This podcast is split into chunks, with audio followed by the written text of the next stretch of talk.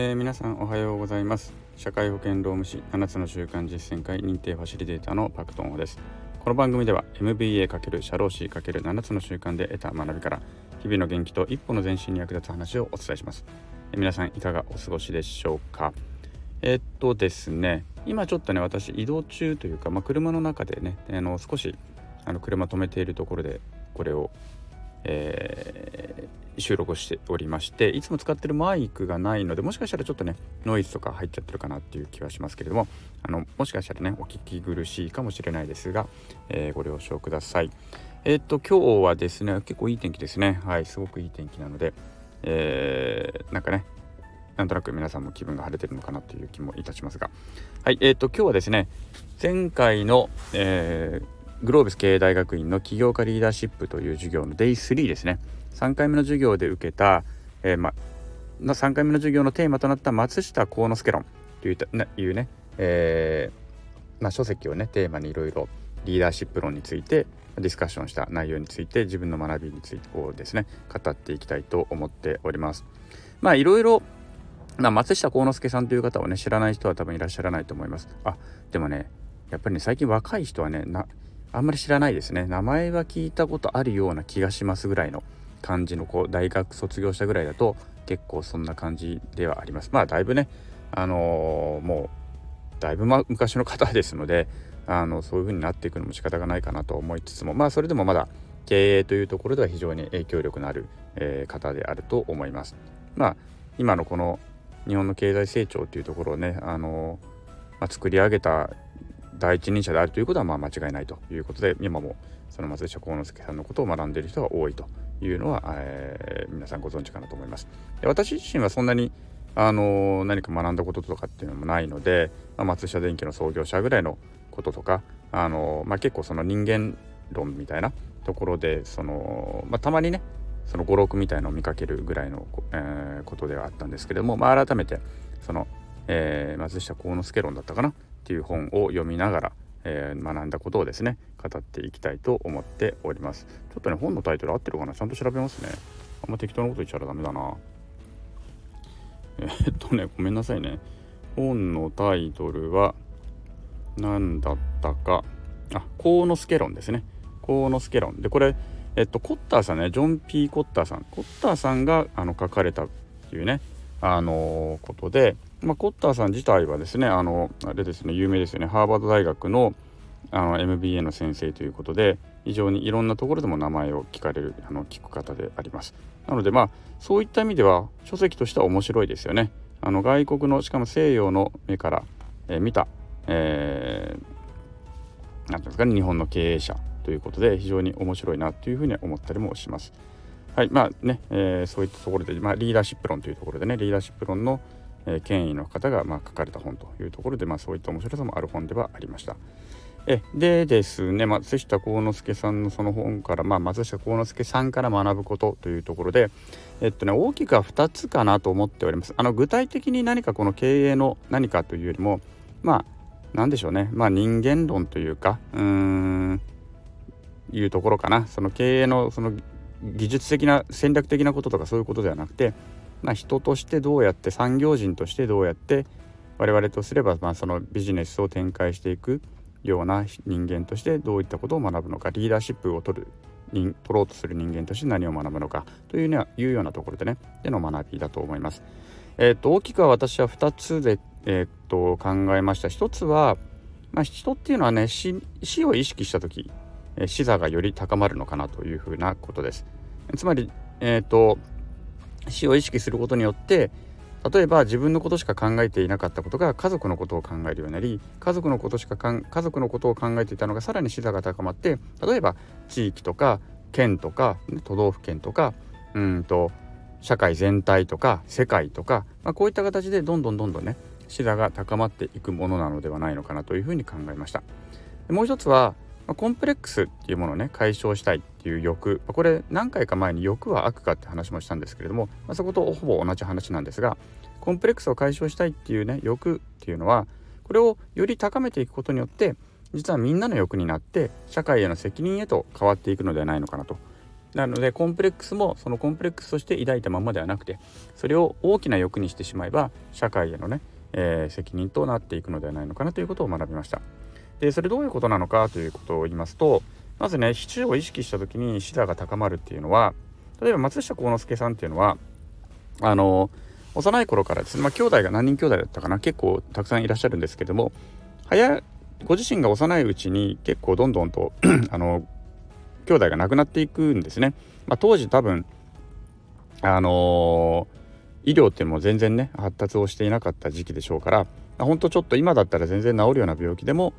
まあ、例えば肺炎とかねそういったその今だったらそれほど大きい病気にならないものでもまあすぐに若くして亡くなってしまうというようなことがたくさんあったのだと思います。で家もえー、とまあもともとそれなりの生活はできていたらしいんですけれどもちょっと松下幸之助の父親が事業に失敗して、えー、そこからちょっと転落人生といいますかね経済的な転落人生みたいなことがあったので、まあ、あまりまともに病院とかでね治療を受けられることもできなかったのかなということで結構なくなっていきます。で、えー、最終的にはね自分を自分一人になっちゃうんですね。親も亡くなり兄弟も全員亡くなり最終的には自分一人になってしまう。で自分自身も松下幸之助自身も体が弱くて、えー、よく入退院を繰り返すというようなことであったと。いうようなことであのー、まあ松下幸之助自身が死というものを常に意識せざるを得なかったのかなということを考えます。で死を意識すると皆さんどうでしょうかね？本当に死を意識したことってありますかね？私は一番初めに意識したのはあのやっぱり7つの習慣でね7つの習慣の第2の習慣終わりを思い描いてから始めるという章があるんですけれども習慣があるんですけどもね。ここで自分の葬式を思い浮かべてみようっていうまあ思い浮かべてみようっていうかね自分が想像してほしいと。今あなたはある葬式にお葬式に向かっている。そこにはまあその亡くなった方の家族や友人などが集まっていると。ね、であなたは献花をしようと思って棺まで行ったところそこに横たわっているのはあなたであった。さてあなたはこの集まった人たちにどんな弔辞を読んでもらいたいですかっていうような、え、内容の章があるんですね。でこれ初めて読んだ時は結構私衝撃でああそうか自分もいつかこういう時が来て誰かが弔辞を読んでくれるのであろうもしかしたら読んでくれないような人生になってしまうかもしれないがそれは嫌なのでやっぱり弔辞を読んでもらいたいその弔辞誰が何て読んでくれるんだろうなんて言ってほしいんだろうってことを初めて考えたんですね。でそうするとその時に自分の死というものを意識してで自分が何て弔辞を読んでほしいのか特に今であれば子供が私が死ぬ時に何て言ってほしいのか感じてほしいのか語ってほしいのかっていうのを考えた時にやっぱり自分の人生って無駄にしちゃいけないっていうのをすごく思ったんですね。自分の生きる意味とか何を残すべきなのかっていうのをすごく考えたんです。でそういったことを考えると時にやっぱり今よりも一つでもいい世界を子供に渡してあげたいっていうことをねあの常々思うようになっていたわけなんですね。ちょっと抽象的ではあるけれどもでも私もそこで少し視座が上がったような気がしている。で松下幸之助もやっぱりこうやって死に直面することでね身内の死に直面することで死とで自分自身の病弱というのもあった中で死を意識せざるを得ない中でそうやって視座がどんどん高まっていったのではないのかなということを考えるわけです。だマズローっていうねあの精神学者が5段階の欲求っていうのをね、あのー、が有名ですよね、えー、人間っていうのは5段階の欲求があると。ね、一番下が生理的欲求であるしで次が、えーと、安全欲求かなでその後が承認欲求そして、えー、あ所属の欲求で承認欲求でそして、えーえー、なんだっけな。一番上が5段階で言うと一番上がうんと忘れちゃったな。あのごめんなさいね。まあ自己あえっ、ー、と自己実現でね。自己実現。でさらにもう一個上にあるっていうのが6段階目の欲求で自己超越っていうのがあるっていうふうにマズローさんが言ったんですね。マズローという学者が言ったと。でこれは自己超越っていうのはやっぱり死の死の直面になった時に人は自分のことではなくてやはり家族とか大切なことの人のことを思い返すものだと。いうところで自己超越というところでねあのそういう欲求があるんだということを言った。この自己超越を日々意識していく、まあ、意識せざるを得なくなっていく。もしくは自分自身でちゃんと意図的に意識していく。っていうことで自分の、まあ、自分以外のものにね何を残してあげられるのかとかどうやって自分の、まあ、生きた証を残すのかとか自分が生きていた社会に貢献していくのかとか、まあ、こういったことを考えるようになったのではないのかなと。ということで松下電器というのはやっぱりねあの利益第一主義というよりもこの何て言うんですね産業産業人としての使命を果たすんだと。ねまあ俗っぽく言えば安くていいものをたくさんねあの世に送り出すんだとそういう使命があるんだというようなあの会社経営になっていたのではないのかなと思います。でね従業員も大切な家族なんだとか、まあ、こういった発想につながっていったのではないのかなというふうに思います。なので一つは、まあ、死生観というのかな、うん、そういったところ死生観を持つことで視座が高まっていくということが一つのではないかなというのが一つ。でもう一つは学んだのはねそのコンプレックスっていうところなんですけどもコンプレックスを解消したいという欲が高まるとみんなの欲になって社会への責任になるのではないのかっていうことなんですけどもコンプレックスって私が思うにですねこれまたあの1回1回のねあの放送のテーマにしてもいいかなと思ってるんですけれども人間が持つ唯一の社会的感情であると私は思ってるんです。というふうに考えてます。例えば無人島で一人でいても何かそうだな無人島で食物を育てていました。でこれが嵐で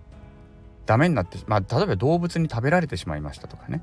種をせっかく植えて楽しみにしていたのに動物に食べられてしまったなんていうと例えば怒ったりとかね動物に対して怒ったりとか悲しかったりとかっていうことはあったりするそういう感情って生まれますよね一人でいても無人島で自分一人しかいなくても。で一人しかいなければもちろん寂しいとか悲しいっていう感情も生まれてくると思うんですね。反面ねコンプレックスまあもうちょっとうんと俗っぽいあれで言うと恥ずかしいっていう感情かな。でこれだけは他人と一緒に生活していないと生まれてこない感情だと思うんですよ。例えば無人島で自分一人しかいないのであれば別にすっぱだかで生活していても何にも恥ずかしくないですよね。だって別に誰も見てないんだし。ね。で例えば背が大きいとか背が小さいとかいろいろあるじゃないですか顔が大きいとか顔が小さいとかねそういうのにいろんなコンプレックスを持ってる人ってのはいると思うんですけれどもこれも自分一人だったらそんなコンプレックス持つ必要ないわけですよね。障害が何か例えば、えーと、障害を持っているとかでコンプレックスを持つってことはあるかもしれないけれどもこれも無人島で一人ならば別にコンプレックスではない わけですよね。うん、ということでコンプレックスっていうのは私はこの社会社会によってもたらされるものだというふうに思っています。常々思っています。なのでコンプレックスがない社会を作りたいとも思ってるんですね。コンプレックスっていうのは社会が生んでしまうんだから社会を変えることで一つでも多くの一つ一つでもねたくさんのコンプレックスがなくなる社会にしたいというふうに常々思っているところなんです。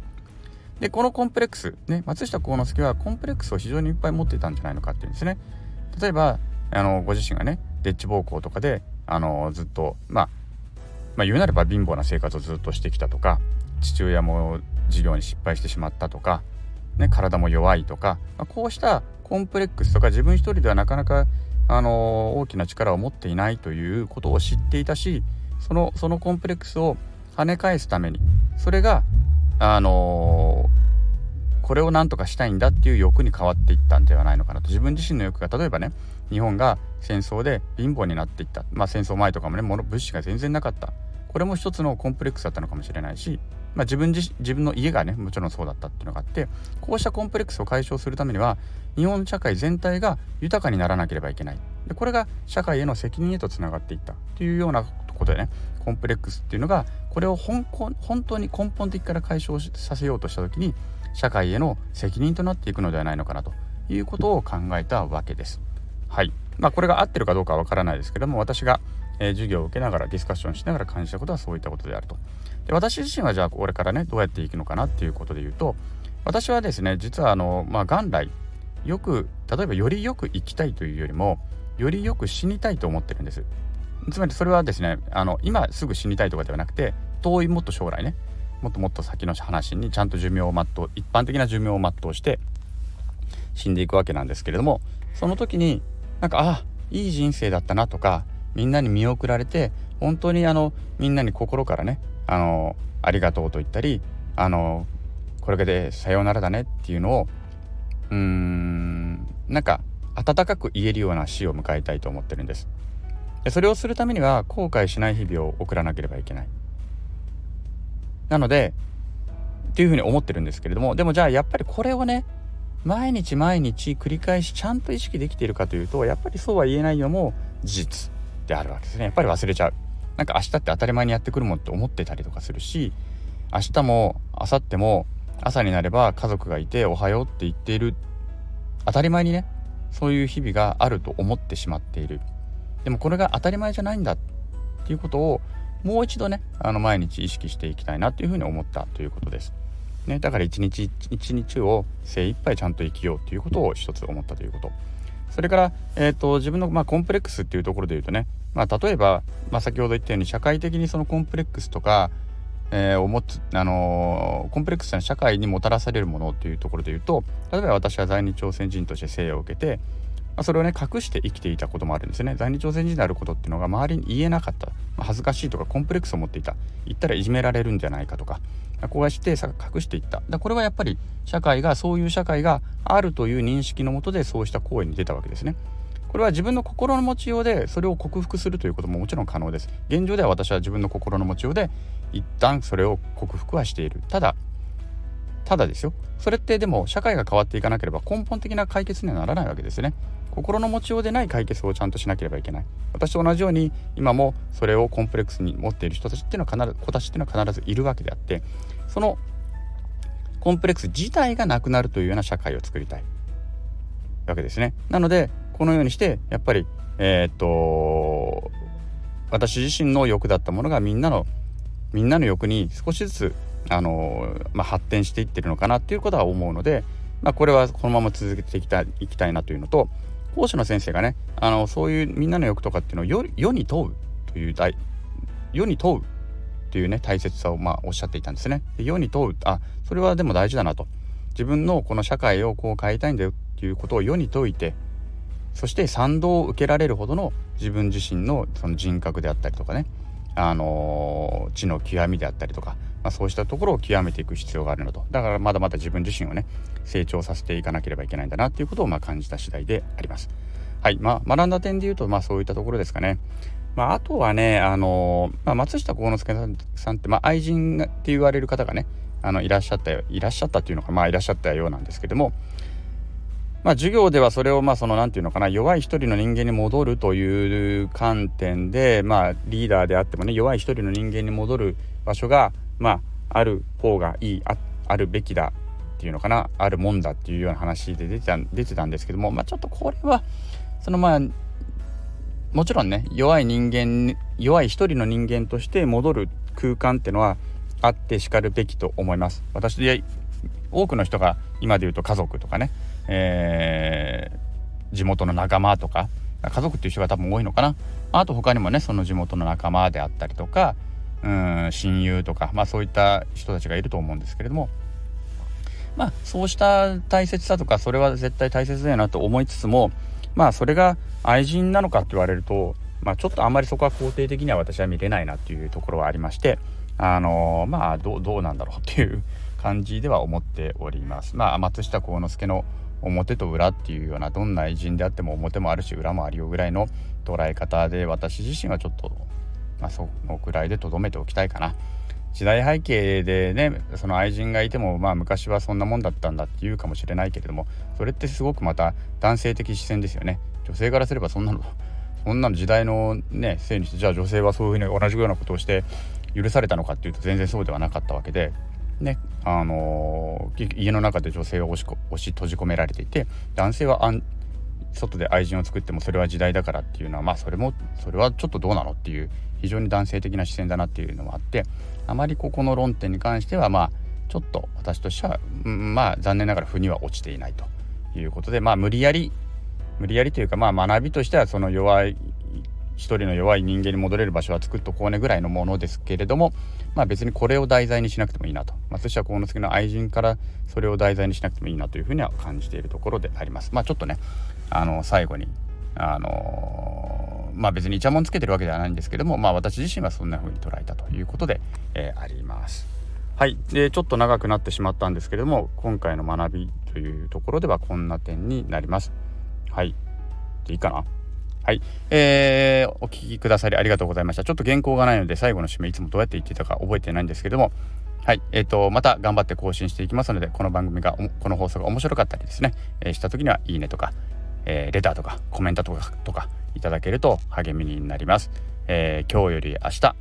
昨日より今日、今日より明日、え一歩でも前進して、より良い世界を作っていきましょう。また頑張って更新していきます。今日はここまでです。さよなら。ありがとうございました。